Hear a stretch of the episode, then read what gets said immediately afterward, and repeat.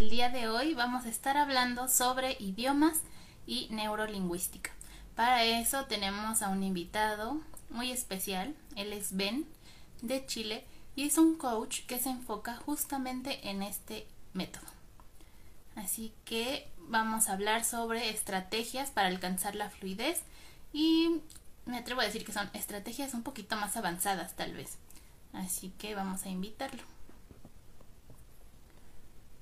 Vamos a ver, aquí anda ya. Ven. Hola los que se van conectando. El día de hoy vamos a hablar sobre idiomas y neurolingüística. Ya. A ver, espero que se debe estar uniendo. Hola, hola, ¿me escuchas? Hola, sí, ya, y te Qué veo bueno. bien. ¿Todo bien? Sí, sí, y por bueno. allá. Sí, todo bien, con un poco de frío por aquí. Ah, Aquí, bueno, sí está nublado, pero hace calorcito. Ah, qué bueno. No, aquí hace frío. Llovió y hoy hace bastante frío. ¿sí? Ok, bueno, pues les comentaba aquí, ¿no? Que vamos a hablar sobre eh, idiomas y neurolingüística. Exacto. Y pues bueno, gracias por aceptar hacer el live. No sé si te quieras presentar. Sí, no, gracias a ti por invitarme.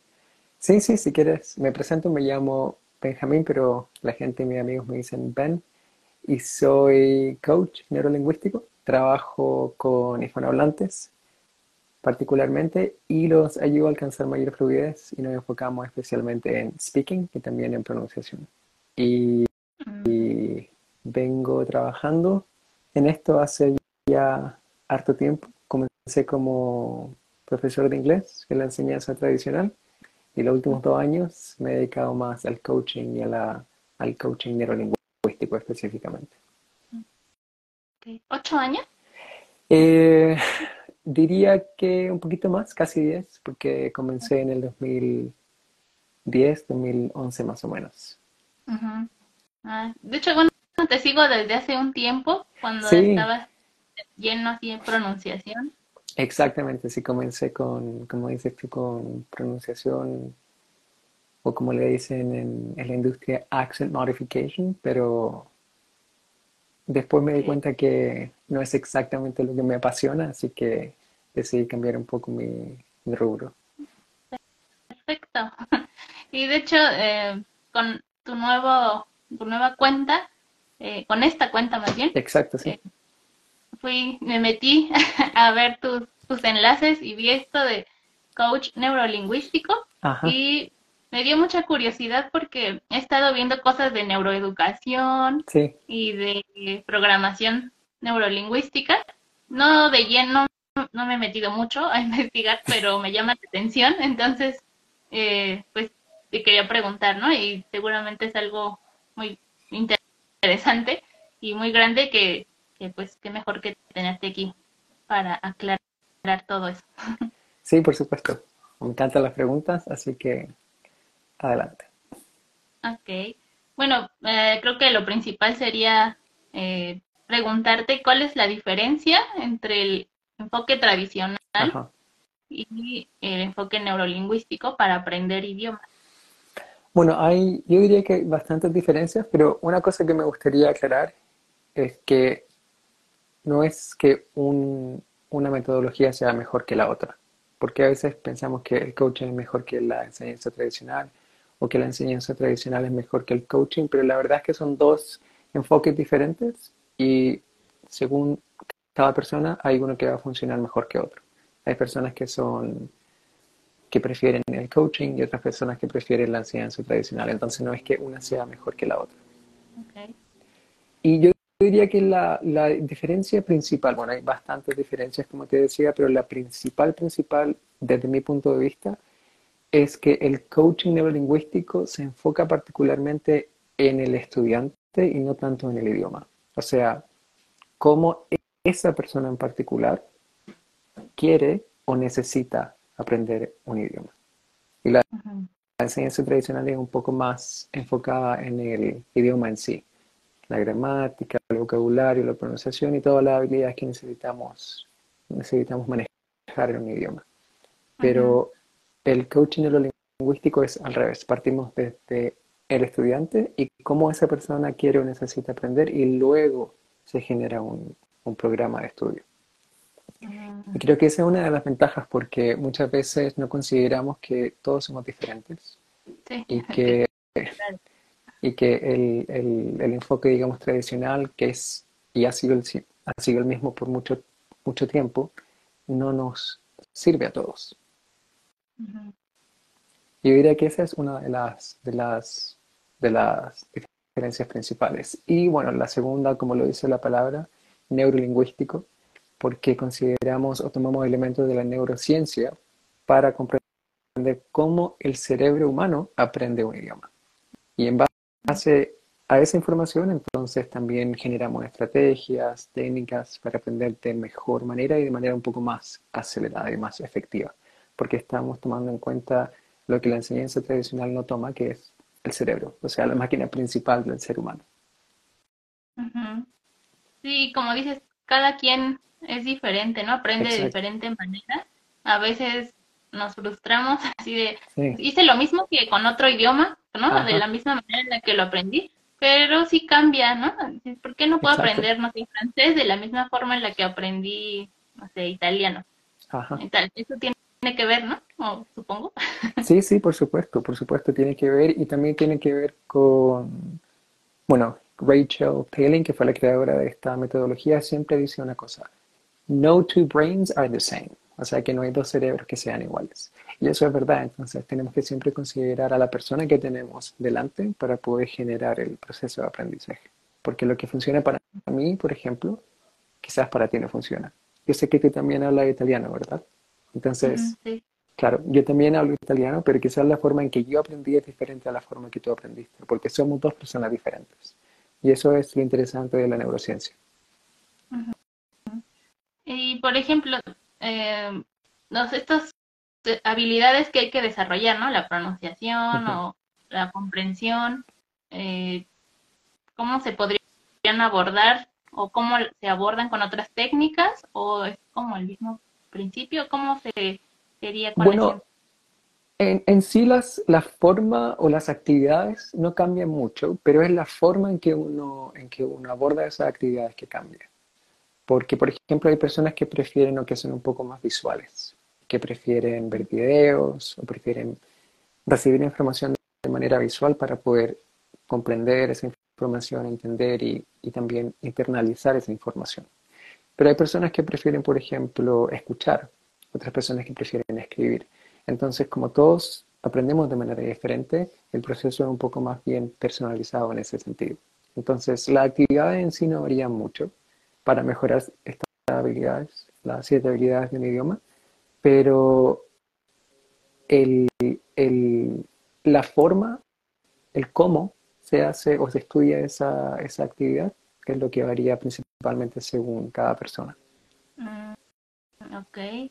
Justamente hace una, creo que el fin de semana pasado, hablé con una alumna y bueno, normalmente recomendamos, ¿no? Estar, hacer esto de inmersión en el idioma, escuchar, leer. Exacto. Para mí es mejor, ¿no? Ver tal vez videos cortos o escuchar podcasts o ver películas, porque me gustan las películas. Exactamente. Pero yo no sabía, y ella platicando conmigo me dijo, es que yo no veo películas ni en mi idioma, no me gusta eh, Exactamente, claro. Ni escuchar música, eh, ¿no? Ni en mi idioma, entonces me quedé pensando así como, ah, eh, a ella le gustan los podcasts y tal vez haya alguna otra actividad, ¿no? Que, que pueda hacer donde de ahí se debe uno agarrar. Exacto, sí, sí, es, es todo un proceso de, de, exploración y descubrimiento, porque muchas veces ni siquiera nosotros sabemos qué es lo que nos gusta y cómo nos gusta aprender. Entonces, ahí es cuando tomamos los elementos del coaching y facilitamos el proceso para el, el estudiante. Y sin decir qué hacer, logramos que esa persona identifique cuáles son sus áreas de interés, cómo le gusta aprender, etc. Por eso es interesante y por eso se llama coaching neurolingüístico, porque mezcla ambas metodologías, un poco de coaching para facilitar el proceso y un poco de neurociencia para entender cómo el, el cerebro aprende un idioma. E incluso, como, dices, le, le, puedes dar una orientación, pero al final igual sigue recayendo en nosotros la responsabilidad de, de aprender.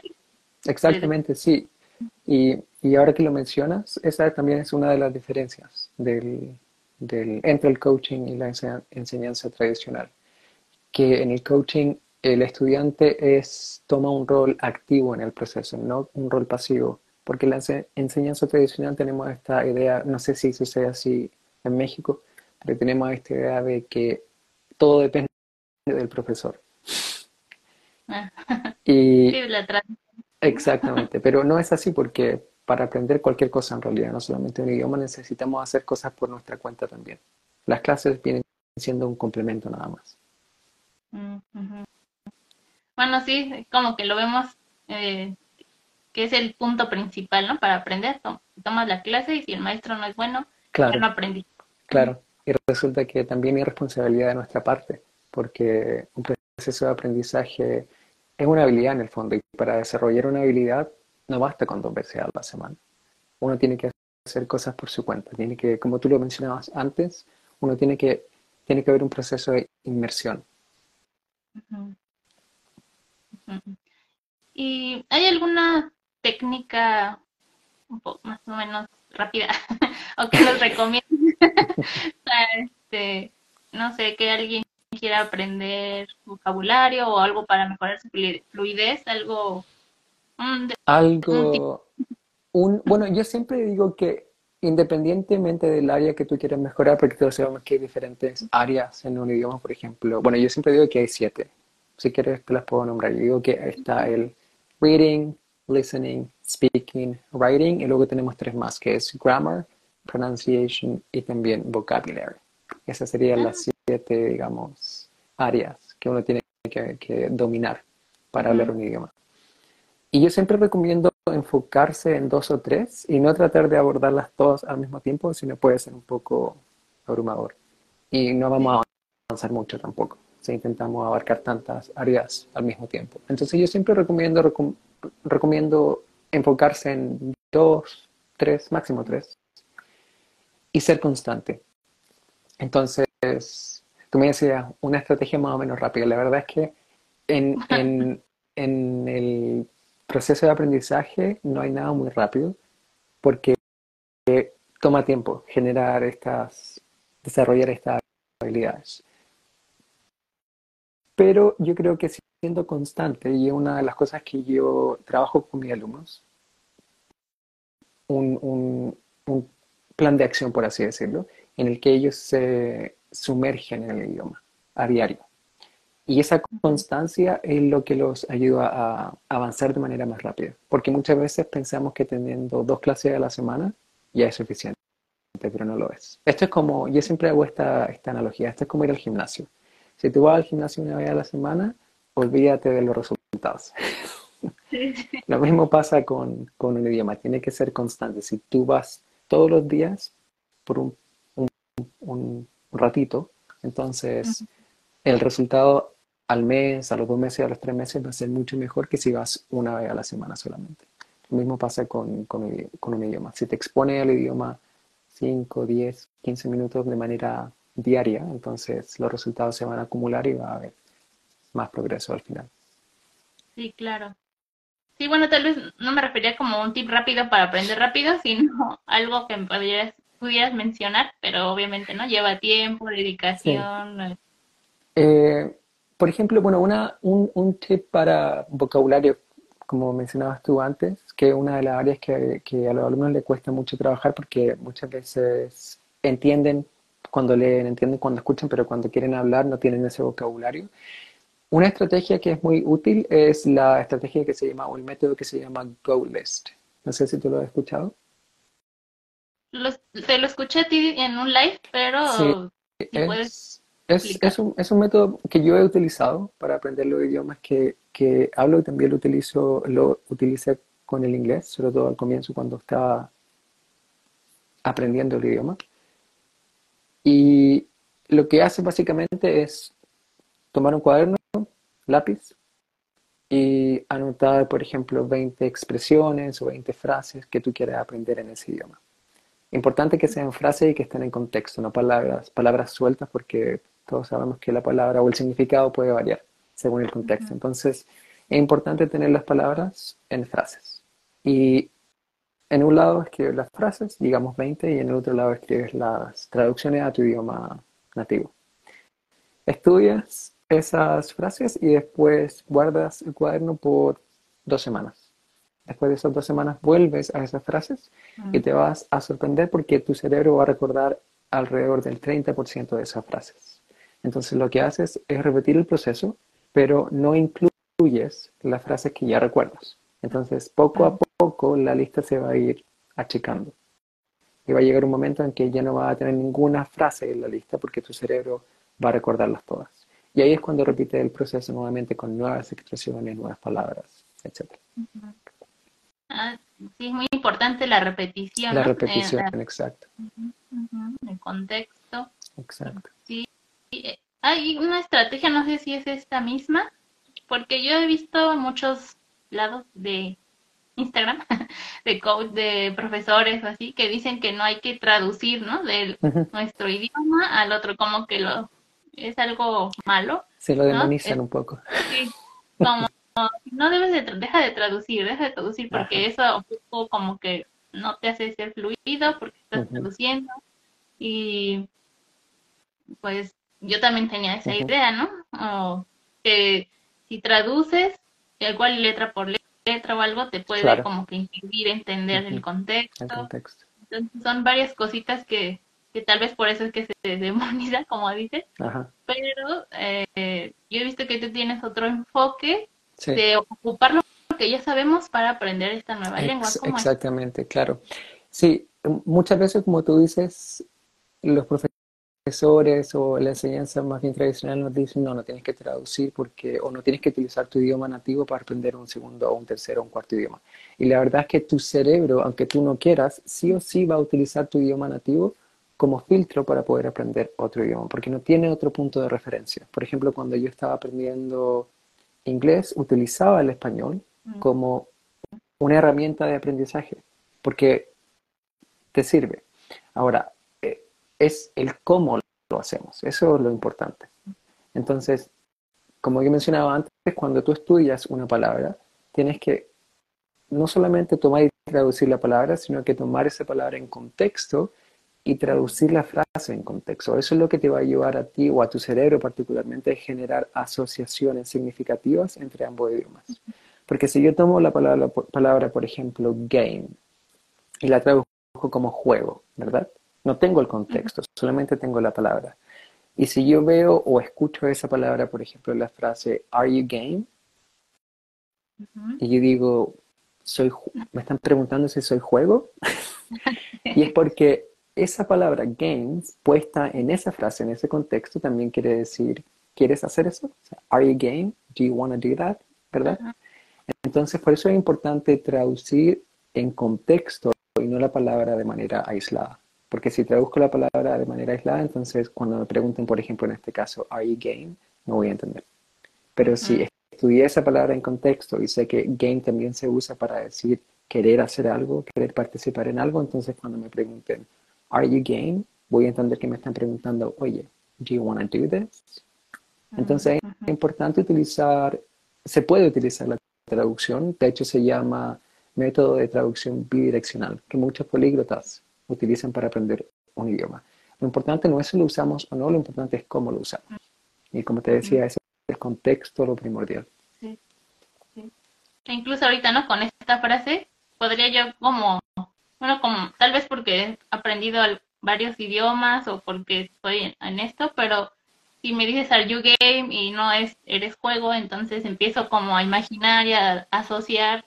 Puede ser como en español que decimos juegas o no juegas, ¿no? Exacto, como, claro. entras o no le entras y entonces empiezo. Exacto. Claro, y, tú, y tú automáticamente asociaste esa, esa frase a algo que ya sabías en tu idioma. Y probablemente si hablas otro idioma vas a asociarlo a otro idioma. Y tu cerebro está trabajando de manera eficiente porque el trabajo de nuestro cerebro es ayudarnos a, a que las cosas a nuestro alrededor tengan sentido. Sí, igual otros idiomas te ayudan, ¿no? Por supuesto. Que no pienses que tienen relación, aunque son de la misma familia, pero encuentro luego, ¿no? Eh, significados o las etimologías en el italiano o en otro idioma, hasta en, el inglés, en, en, sueco, y dices, ah, esto se parece a esta que viene de acá. Y, Exacto, pues uno comienza a asociar y así es cuando también comienza a aprender. Y, por ejemplo, em, para cuando queremos hablar, bueno, inglés o cualquier idioma, creo que la, una de las barreras principales es la confianza o el miedo de, que nos, van a ver, que nos van a juzgar, que nos vamos a equivocar. ¿Hay algo en específico que nos pueda recomendar para sobrepasar esa etapa, dar el primer paso? El primer paso. Sí, mira, quizás es un poco drástico el consejo, pero siento que ha funcionado con mis alumnos. Obviamente, cuando trabajo de manera particular con mis alumnos, hacemos un proceso un poco más, más profundo, más intenso. Pero es importante, yo creo, entender que el miedo en sí no es algo malo, sino que nos sirve mucho. Hay algo que nos ha acompañado desde que somos humanos. Entonces, el miedo está para ayudarnos, porque nos protege ante el peligro. Lo importante es entender dos cosas, que si nosotros sentimos miedo, por ejemplo, al hablar en público en un idioma extranjero, es porque nuestro cerebro está interpretando esa situación como algo peligroso, pero no es algo peligroso en sí. Es porque el cerebro no, distingue entre un peligro real y un peligro que no es real. Entonces, es importante entender que el miedo es bueno, que nos ayuda, y nosotros tenemos que, o en nuestro trabajo, hacerle entender a nuestro cerebro que hay un miedo que es real y un miedo que es no real. Porque si yo me paro en un escenario y hablar en inglés, voy a sentir miedo, pero es un miedo, irracional porque no me voy a morir. Mi cerebro dice que sí, pero la verdad es que no. Pero obviamente si, no sé, me viene persiguiendo, no tengo idea, un elefante, por ejemplo, o un tigre, es un miedo racional y obviamente tengo que correr y tengo que protegerme pero el cerebro no tiene la habilidad de distinguir entre esos dos miedos. Entonces es importante estar al tanto de eso. Y lo último que yo recomiendo es entender que el miedo no se va a ir. Entonces tenemos que hacer las cosas con miedo. Por ejemplo, yo antes tenía terror de hacer eventos en vivo, así como ahora.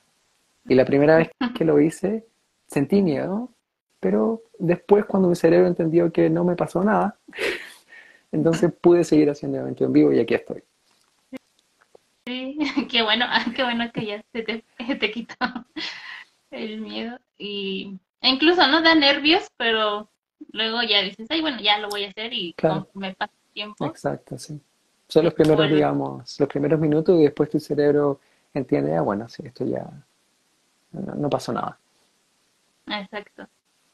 Sí, eh, bueno, cuando no grababa yo videos ni reels ni nada, no podía hablar a la cámara porque mi voz se cortaba, eh, me ponía toda roja, un me pongo roja, pero más roja, este, empezaba a sudar, ¿no?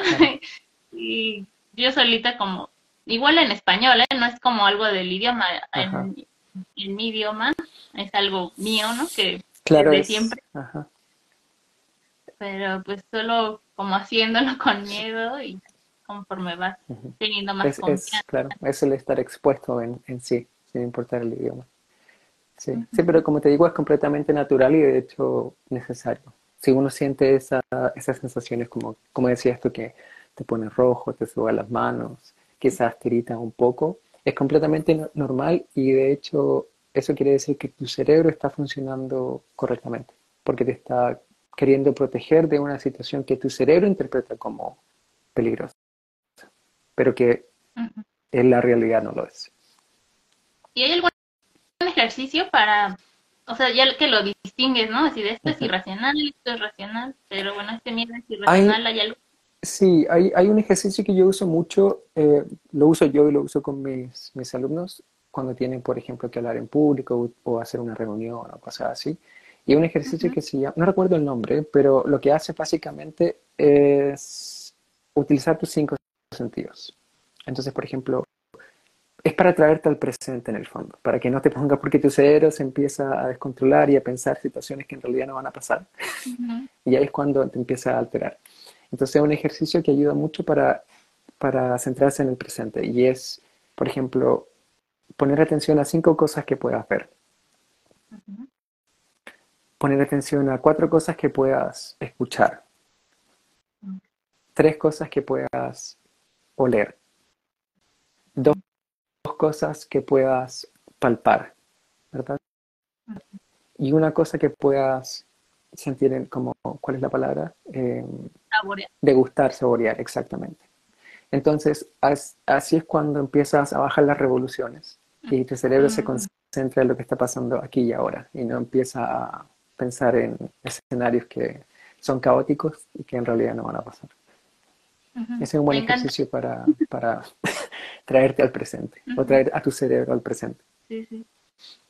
Me, me encanta porque siempre digo, ¿no? Si, pues hay que identificarlo, hay que hacerlo con todo y miedo y decirlo es muy fácil, ¿no? Porque lo he pasado así de así, voy a hacer, pero hay cosas que te superan y que dices, pero ya lo identifiqué, ya estoy haciendo esto, ya, pero no logro dar ese paso que tengo que hacer, entonces, muy útil sí, esa es, esa es una de mis técnicas. Hay más, por supuesto, hay ejercicio de respiración, etcétera, pero siento que eh, una de las cosas interesantes del cerebro es que no se puede ocupar de dos cosas al mismo tiempo.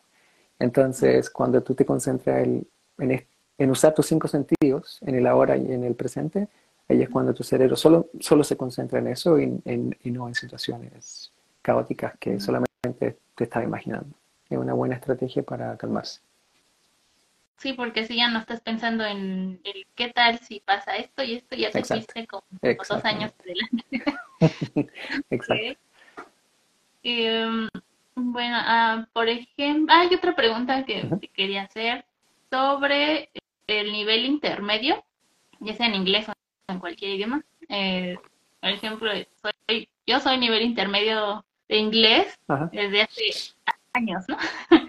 y no le dedico el tiempo que debería, apenas empecé a practicar un poco más, pero no lo necesario, la, verdad. Me ha ayudado a ganar un poco más de confianza, ya no tener tanto bloqueo, pero igual sé que mi nivel podría mejorar, ¿no? Y qué es lo que se puede hacer para pasar de, ese famoso eh, plató del ah. nivel intermedio al avanzar. Sí, yo, sí, buena pregunta. Yo siento que cuando uno alcanza como ese nivel que ya quería alcanzar, siento que lo que uno puede hacer particularmente es volver el idioma parte de la rutina, más que seguir estudiándolo en sí. No sé si me explico. O sea, en vez de estudiar la gramática o el vocabulario o la pronunciación, las reglas, etcétera, como lo hace uno cuando recién está aprendiendo un idioma, lo que yo recomiendo es volver el idioma parte de la rutina. Entonces, por ejemplo, no sé, si voy a hacer la lista de compras, puedo hacer la lista de compras en inglés. Mi celular lo puedo poner en inglés, no en español. Eh, si veo las noticias, consumo las noticias en inglés. Entonces, volver el idioma parte de la rutina para que sea un estilo de vida y no algo o un deber con el que cumplir. Creo que esa es una forma, una buena forma de salir de ese plató, como hacías tú, de, bueno, ya estudié la gramática, ya estudié el vocabulario, ya estudié la pronunciación, ya tengo todo claro, ahora cómo, cómo sigo mejorando o cómo sigo aprendiendo. Y creo que es, esa es una buena forma de salir de ese plato, volver el idioma parte de la rutina. Sí. Porque, por ejemplo, si yo, yo solo me dedico a escuchar, ¿no? Mucho inglés todos los días, pero ya no practico o ya no me pongo a estudiar reglas gramaticales que sé que me hacen falta, aún así puedo mejorar si solo escucho y es lo que me eh, gusta a mí. No necesariamente, yo creo que, bueno, depende, buena pregunta, yo creo que ahí haría una distinción. Si tú ya alcanzaste, por ejemplo, un nivel en el que sabes que todos cometemos errores y vamos a cometer errores siempre, incluso en el idioma materno. Así que eso hay que aceptarlo. Eh, pero llega un momento en que uno no comete errores que afectan la claridad, ¿verdad? Y cuando uno comete ese tipo de errores, entonces yo particularmente no me preocupo, sino que sigo comunicándome, porque doy prioridad a la comunicación más que a la precisión.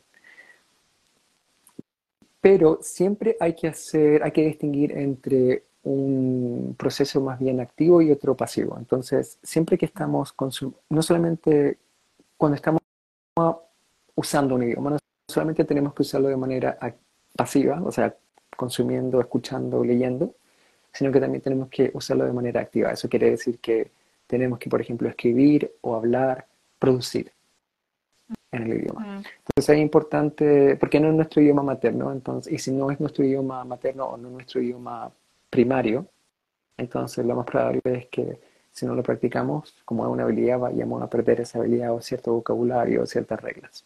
Entonces es importante consumirlo, como dices tú, escuchar y escribir, perdón, escuchar y, leer, pero también hablar y escribir. Sí, incorporarlo, ¿no?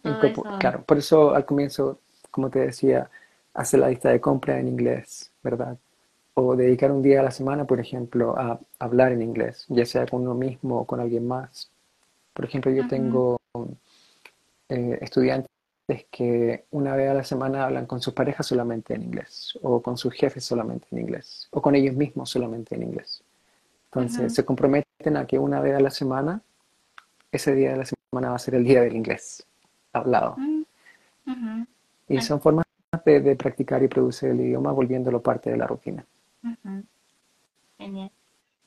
Okay. Eh, me gustaría saber también si, por ejemplo, antes que tú estabas, enseñabas con el método tradicional y luego cambiaste. Eh, ah, ¿Has visto algún cambio o, como te digo, en tus estudiantes?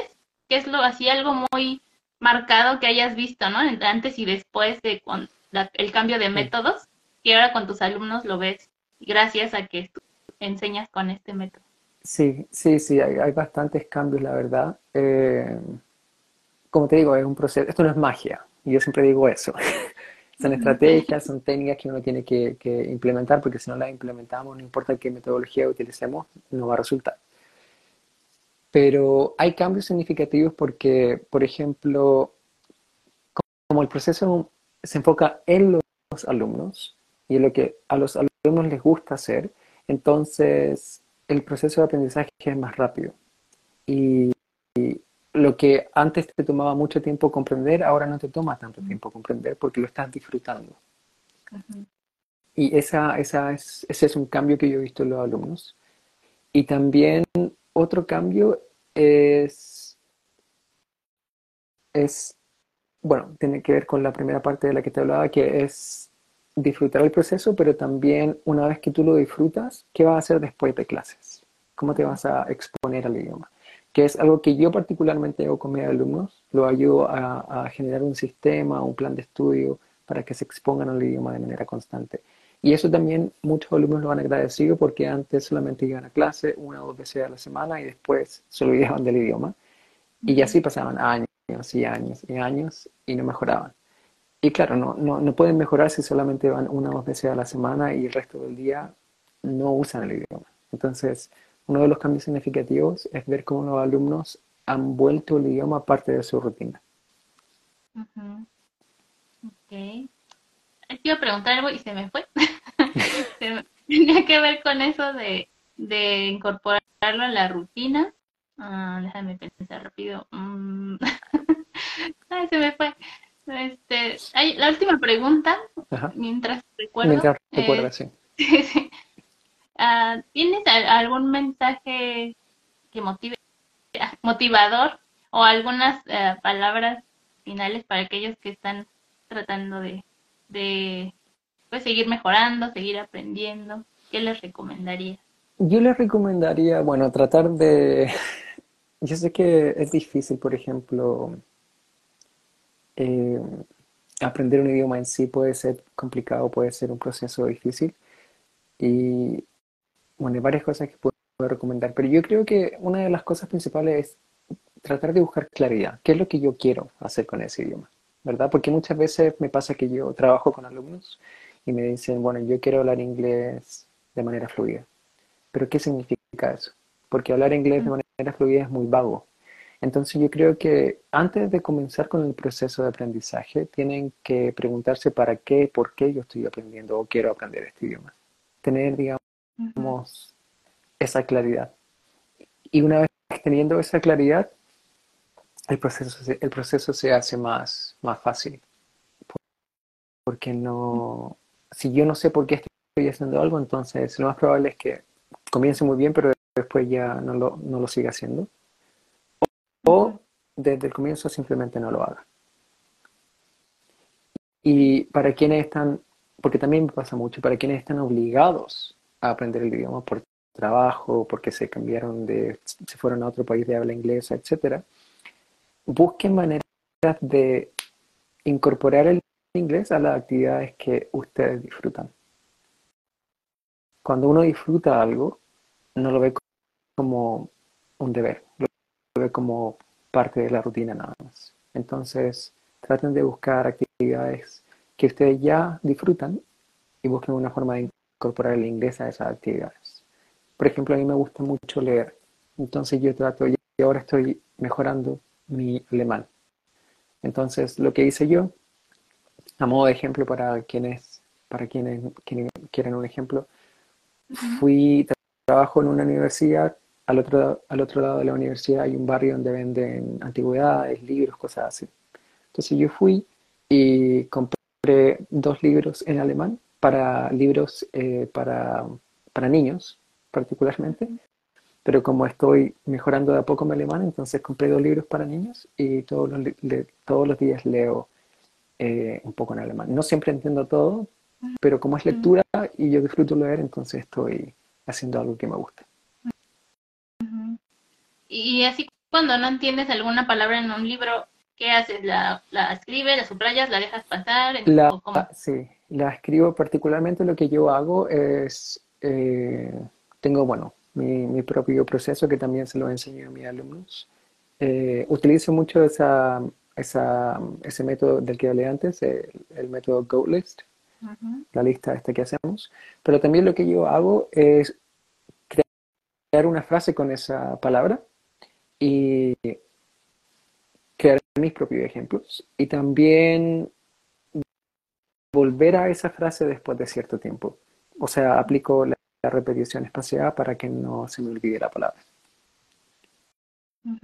Aquí dice, Rebe, los libros para niños son excelentes para aprender y practicar un idioma. Exacto, sí, sí, porque tienen un lenguaje que es sencillo y, y no te frustra, sobre todo cuando tienes un nivel inicial pasando a intermedio, que es mi caso con el alemán, entonces me voy a leer, no sé, Harry Potter en alemán porque no voy a entender nada, pero si puedo empezar con algo más sencillo y como es lectura que yo disfruto, entonces me va, me va, me va a ayudar, me va, va a contribuir a mi proceso de aprendizaje. Dice, yo practiqué mucho mi pronunciación con los libros del doctor Zeus. Exacto, sí. Ese también es un punto importante, eh, no solamente que yo también lo hago. Cuando uno aprende vocabulario, también es importante buscar la pronunciación, porque podemos entender la palabra, pero si no sabemos cómo, pronunciarla, la vamos a evitar. Sí. Eh, no sé si quieren hacer alguna pregunta, los que ahorita están, están conectados. Eh, un minutito, a ver, escriban si tienen alguna duda. Preguntas, exacto algo. Y, bueno, ahorita que decías de los libros, yo lo que hago sí es subrayar, pero por palabra, no por frase. Entonces, eh, definitivamente sería mejor por frase. O, sí, yo, yo, por ejemplo, también a veces uh, subrayo solamente la palabra, pero veo en qué contexto está esa palabra, o sea, en qué frase está esa palabra. Y después creo mi propio ejemplo. No copio el ejemplo exacto del libro, sino que creo mi propio ejemplo para recordar. Y, una cosa que me gustaría mencionar es que cuando uno crea un ejemplo, la idea es, por ejemplo, personalizarlo. O sea, relacionarlo a nuestra vida, a lo que nosotros hacemos.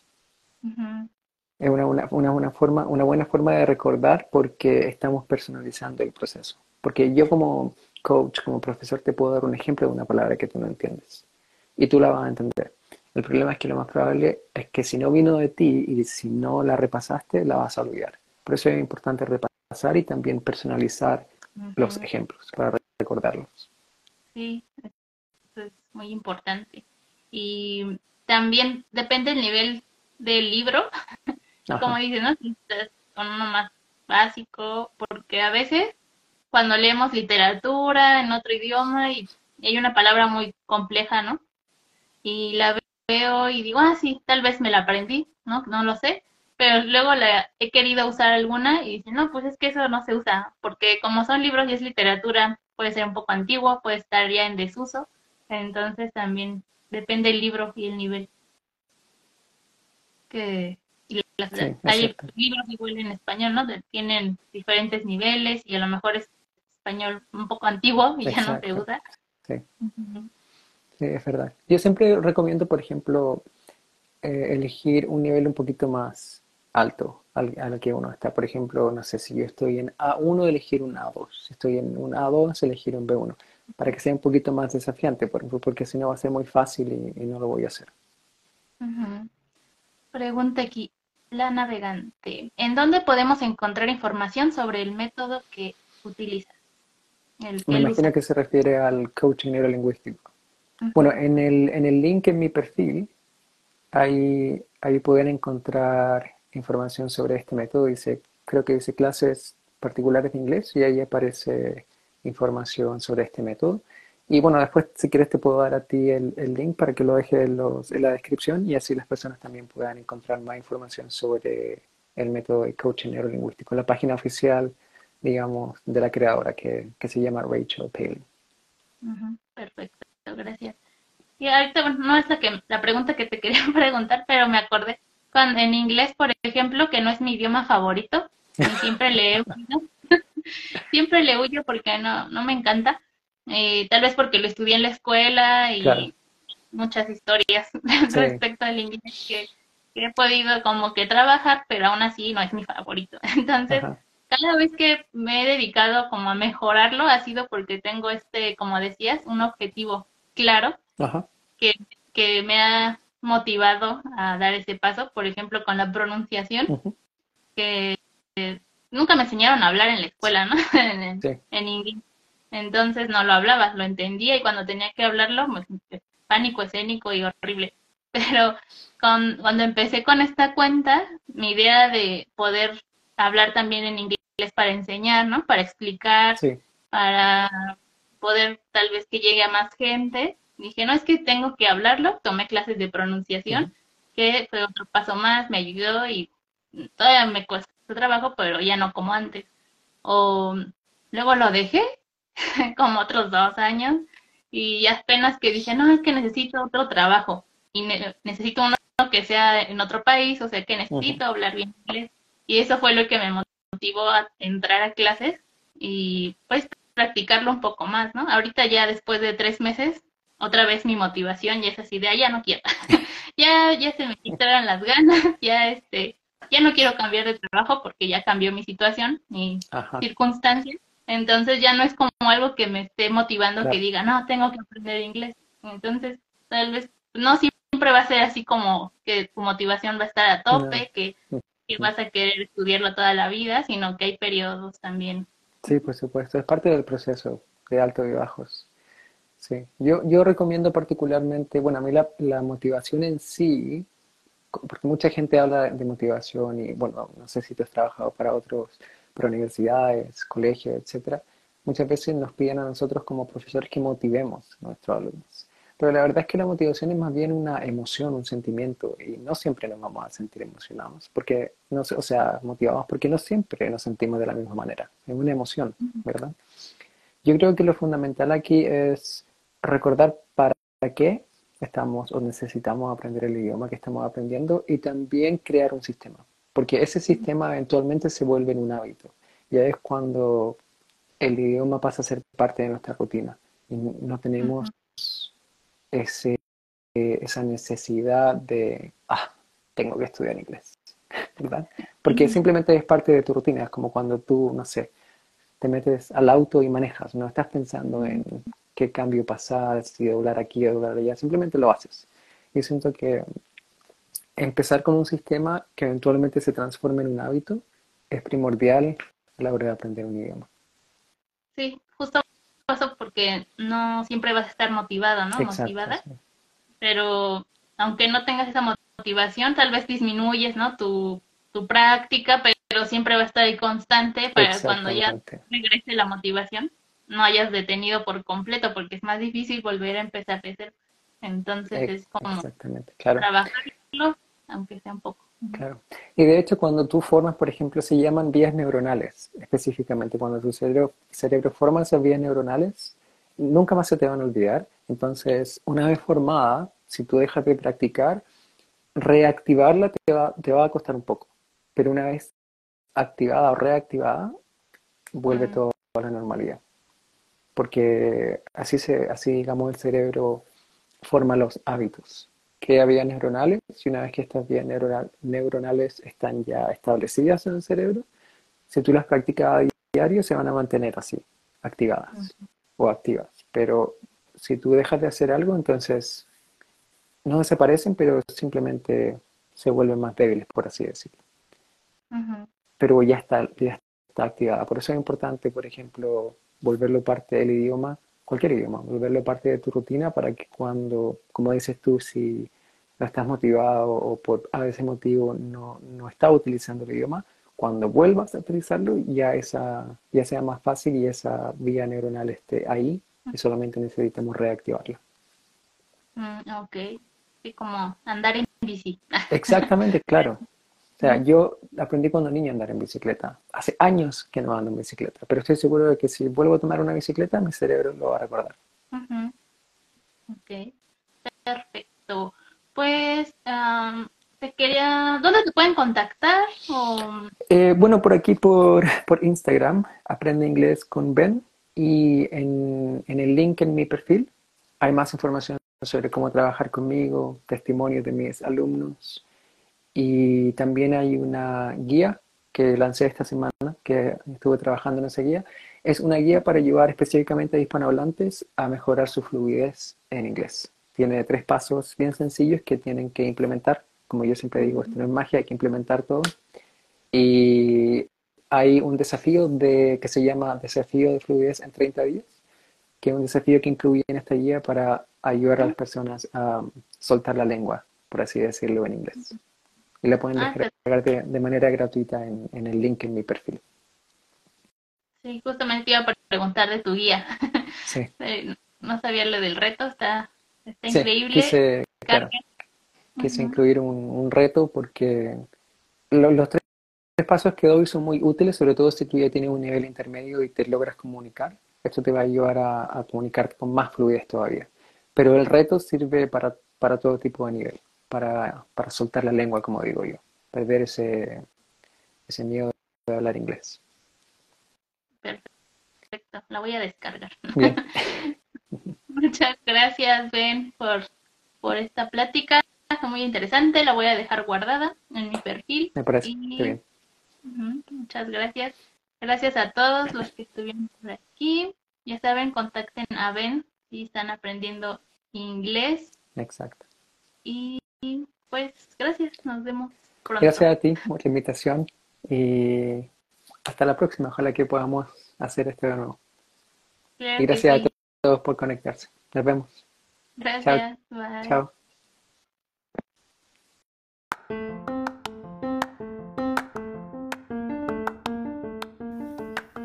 Muchas gracias por escuchar el episodio hasta el final. Si te gustó y aprendiste algo nuevo el día de hoy, puedes ayudarme compartiendo el podcast o dando tu opinión para que llegue a más personas apasionadas del español como tú. Hasta el próximo episodio de Spanish with Magic.